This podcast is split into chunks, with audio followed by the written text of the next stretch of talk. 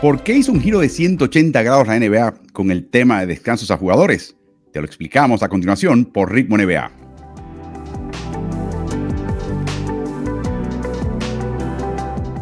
Junto al coach Carlos Morales, le saluda Álvaro Martín. Carlos, el tema del load management, el manejo de carga, el descanso a jugadores es el tema de esta temporada. Ya hubo cambios en la manera en que los equipos pueden dar descanso o no a los jugadores, sobre todo para proteger los, partidos en hora tope. De eso no vamos a hablar. Vamos a hablar de estos comentarios que salieron sotoboche, indirectamente, en la reunión que tuvo el Departamento de Operaciones de la Liga con entrenadores y gerentes generales. Esas reuniones se celebran cada año. Pero antes que nada te iba a preguntar, Carlos, en tu experiencia como técnico, en ligas que no tenían la concentración de partidos que tiene la NBA, pero temporadas eh, bulliciosas y largas o más cortas, ¿cómo tú manejabas el tema del manejo de carga? Cuando veías que un jugador o estaba un poquito lesionado pero funcional, o estaba desgastado y no podía jugar, antes de que tuvieras todas estas métricas que te explican y te dicen, ¿cómo en tu experiencia un técnico de entrenador de básquet común y corriente maneja, maneja ese proceso en una temporada y todas sus, complicaciones? Bueno, la respuesta es bastante sencilla, Álvaro. el manejo de carga no existía. Cuando yo comencé a, dirigir a nivel profesional, simplemente el jugador que estuviera lastimado, lesionado, el preparador físico eh, o el fisioterapista venía y te lo, te lo comentaba. Mira, este jugador no puede entrenar hoy o no puede jugar mañana o no puede jugar esta tarde porque está de esta, de esta manera. Pero mientras los jugadores estaban hábiles para practicar o jugar, no se descansaban. De hecho, la Liga de Puerto Rico, para que tengas una idea, tiene un itinerario más denso que la de la NBA, porque se juega día de por medio, o sea, un día sí, un día no.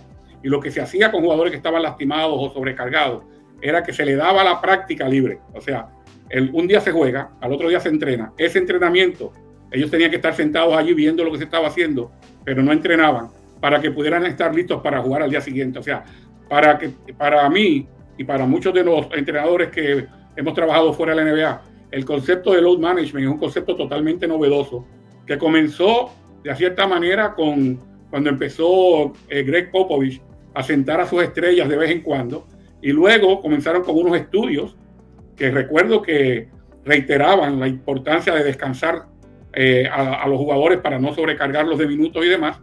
Sin embargo, eh, hemos visto cómo eso ha afectado de, alguna manera eh, la forma como el aficionado ve el juego. la persona que va a un partido de basquetbol esperando ver a LeBron James o a Kawhi Leonard o a Kevin Durant y no lo ve. Y yo creo que por ahí viene ese, ese giro de 180 grados del que estamos hablando. Bueno, Carlos, de una pequeña pregunta. En esa, en ese, esa vorágine del BCN en Puerto Rico, su densidad de partidos, ¿tú podías ver que un jugador de rotación, quizás un titular, entraba a la cancha y los veía los primeros minutos y decía, uy, este muchacho hoy no lo trae, no tiene energía, se nota cansado. Técnicamente, en tu manejo del partido, ¿cambiabas algo? Sabiendo que tenía que jugar, ¿cambiabas la manera que lo utilizabas? O sea, ¿hacías algún tipo de excepción? No, realmente no. Si, un jugador está, eh, está cansado y no puede jugar, simplemente lo, no lo pones a jugar ese día. Pero si lo pusiste a jugar y lo ves que está, eh, uno, uno eh, usaba una palabra en Puerto Rico que era miqueando, que era que estabas pasando el rato porque no, no te querías emplear, bueno, a la banca y que venga otro por ti. Pero realmente no había ese... hay un, un manejo con, con paños tibios al jugador que se ha visto en la NBA en los últimos años que en la mayoría de las ligas profesionales no lo hay. O sea, o juegas o no juegas, pero si no juegas es porque no puedes, no porque te voy a dar descanso. Y abrimos con esta discusión precisamente este tema, porque lo que viviste tú, lo que ha vivido casi todo entrenador fuera de la NBA, inclusive la época previa de la NBA, era el estándar.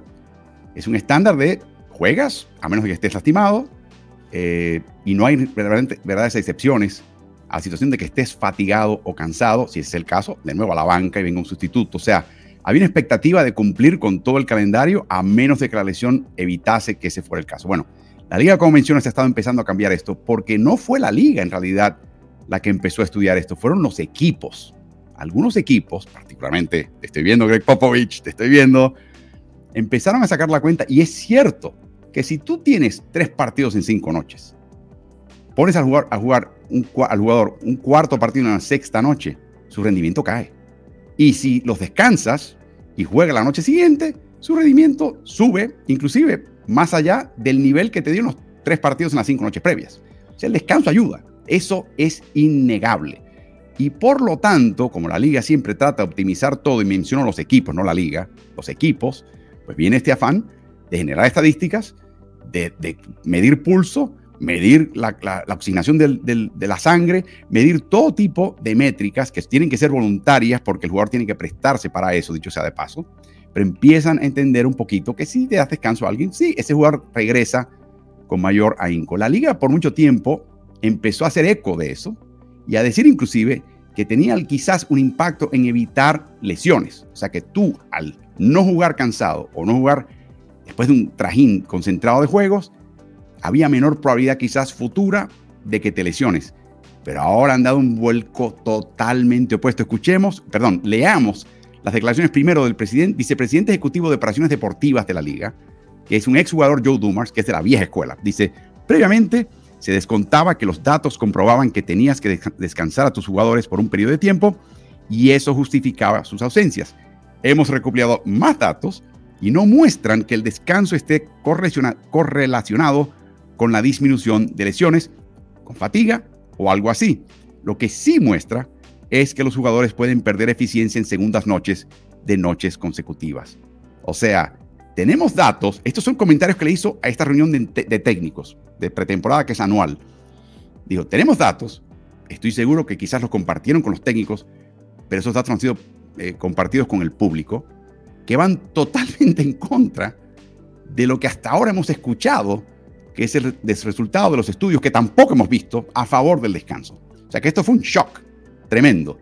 Y te das cuenta que lo dice Joe Dumars. Yo escuché al comisionado en las últimas dos intervenciones, en el Partido Estrellas y en las finales, en su conferencia grande que él, da, donde él empezó a, equivocar ahí un poquito, a decir, bueno, hemos, estamos estudiando el caso y quizás no sea lo que pensábamos, pero este es el tipo de viraje filosófico y operativo que me sorprende que no haya llegado directamente el comisionado. Y te das cuenta que escogen a, una persona como Joe Dumars, que es un jugador con una reputación intachable, no solamente como persona, pero como jugador que siempre estaba ahí, que, no, que era de la vieja guardia, que quiere que la NBA vuelva a ser lo que era en su época, y está muy dado a eso, y por eso viene ese comentario. Pero luego viene un comentario adicional, aquí viene lo interesante, Carlos, y viene de Ivan Wash, que es vicepresidente ejecutivo de estrategia y análisis deportivo de la NBA, el que, el que estudia las métricas y le dice a la NBA lo que hay que hacer o no hacer. Y él dice lo siguiente a este mismo grupo de entrenadores.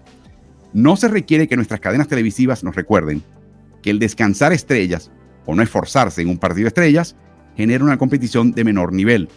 Es increíblemente obvio para nosotros y a fin de cuentas vivimos para servir a nuestra afición. Sí, es un hecho que al estar negociando acuerdos televisivos en los próximos dos años, toma una importancia aún mayor porque estamos en medio de estas conversaciones. Uh, esto cambia todo. Recuerden el proceso los contratos existentes terminan al final de la temporada 2024-25. El proceso comienza dos años antes. El primer año se dedica a los tenientes de los derechos. O sea, tiene una cierta exclusividad de un año. Y ya a raíz de lo que han escuchado en esas conversaciones iniciales, es que viene esta preocupación por el Lord Manager, que que cambien las reglas de lo que llama la PPP, el proceso de participación de jugadores. Y ahora viene el comentario también del partido de estrellas. O sea, esto tiene una, una urgencia comercial que dicho sea de paso, afecta también a los jugadores porque finalmente lo que ingresa a la liga es lo que termina en el bolsillo de los jugadores, la mitad termina en el bolsillo de los jugadores, o sea que son socios en ese sentido. Y te das cuenta que ahora eh, viene este cambio y lo que no sabes es si verdaderamente los números de Dumars y que tiene Wash son verdaderamente concluyentes y le vamos a dar el beneficio de la duda, no sabemos, nadie los ha visto, o de ser así, ¿por qué nos, nos enteramos de esto antes y llega esto ahora y da la impresión desde afuera que es un viraje de 180 grados por una cuestión estrictamente comercial y que quizás el tema este del descanso tenga validez, pero no cuando te va a afectar tu negocio principal. Eso tú y yo no podemos comentar de eso, Carlos, porque no lo sabemos. Pero esa es la impresión que está dando, o me equivoco. Correcto, ¿no? De hecho, cuando dice no hace falta que nuestros socios televisivos nos recuerden tal cosa, yo cambiaría el no por nuestros socios televisivos nos están recordando tal cosa. Recuerda, el negocio es el, negocio, Álvaro, y, ese, dinero que da eh, tanto la cadena de ESPN como la cadena de TNT por los derechos de transmisión, ellos quieren recuperarlo de alguna manera. y si se pierde eh, audiencia televisiva, no están recuperándolo al nivel que ellos quisieran. Por lo tanto, los socios televisivos tienen injerencia en decirle, mira, esto es lo que está afectando el negocio en este momento. Y cuando empiezan las negociaciones, estoy seguro que ese, eso es un dato a seguir, eh, específicamente los descansos de los jugadores cuando los partidos son televisados, eh, los descansos, lo mal que se ha jugado en el partido de estrellas ya por prácticamente una década, eh, donde básicamente los jugadores van a pasar el rato y no les importa presentar un espectáculo digno. No hay competitividad. No hay competitividad, van a, a, hacer volcar. Ellos piensan que, que el hincha que va a ver el partido por televisión o que va al estadio y paga un boleto, lo que quiere es ver todas esas jugadas espectaculares cuando realmente el seguidor del básquetbol quiere ver básquetbol, no quiere ver un circo. Entonces, esas dos cosas están afectando el, el bottom line, como le dicen los americanos.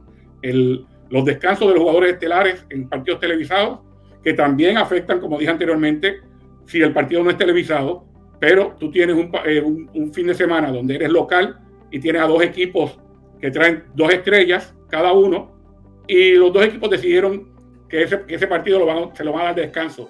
Así que los, los fanáticos que fueron al estadio ese fin de semana se perdieron en dos partidos de ver cuatro estelares de la NBA.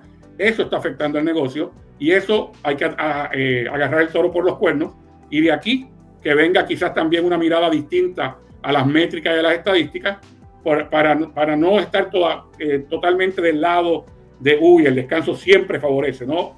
no siempre favorece y específicamente en el negocio no favorece. Y hay que ser justos con los jugadores caros. Por un lado, no iniciaron este proceso de manejo de carga. Eh, tampoco se han quejado, eh, pero en general no fueron los propulsores de este movimiento, fueron los equipos, la gerencia de cada equipo, la que realmente ha estado empujando esto y hay mucho escepticismo entre los equipos a lo que está diciendo Dumars y Wash en este momento. Eh, van a cumplir con las nuevas reglas de la, liga, pero no están convencidos inicialmente de que estos nuevos datos eh, dicen algo distinto a lo que ellos personalmente han podido individualmente eh, conseguir. Donde sí hay un problema generado por los jugadores es el partido estrellas, porque sabiamente y hasta cierto punto razonablemente, la asociación de jugadores les recuerda a todo el mundo que participe en ese juego, muchachos, no lesionen a tu compañero. Este juego no vale nada. Y queda todavía la segunda mitad de temporada y los playoffs. Así que, por favor, Nadie trata de ser héroe, nadie trata de colocar y asegurar una falta ofensiva, nadie de una falta. O sea, eviten el contacto con el compañero, jueguen defensiva con los pies, pero si, les, si les pasa por el lado, ¿qué se puede hacer? No, den, no se den golpes, no se lesionen el partido de estrellas. E, ese es el problema. Yo, la nueva regla del PPP soluciona el tema de disponibilidad en partidos de hora tope. Muy bien. El tema del partido de estrellas para mí no tiene solución. No tiene solución no, no, no lo veo. Eh, no veo cómo. Y mira que he intentado distintas cosas. Un dato y un comentario anecdótico para cerrar, Carlos.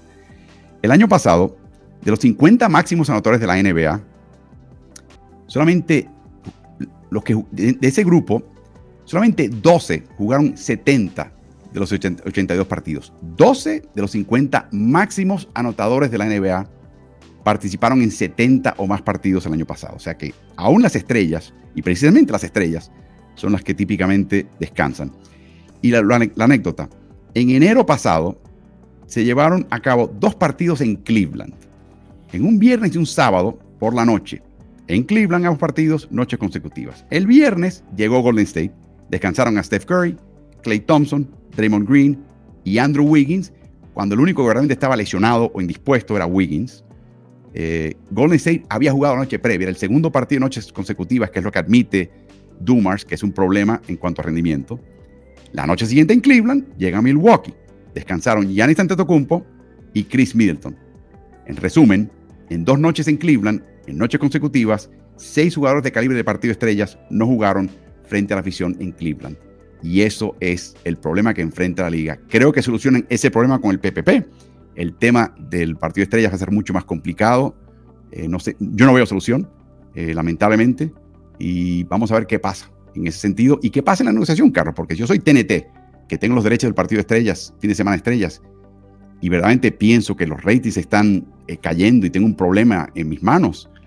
Vamos a ver qué postura tienen ellos de negociar, porque se escucha el run run que la liga quiere triplicar el monto de ingresos en los Estados Unidos por concepto de ventas de derechos. O sea, mismo contrato, mismos partidos, cobrar tres veces más. Y ante eso tienes esto. Va a ser todo muy interesante, pero esto fue notable. ¿Cómo sale? ¿Por quién sale? Y cómo hay un cambio de mentalidad y actitud. Y el comentario final de Joe Dumars, queremos regresar a la ética de que el jugador se enorgullezca de jugar 82 partidos. Vamos a ver.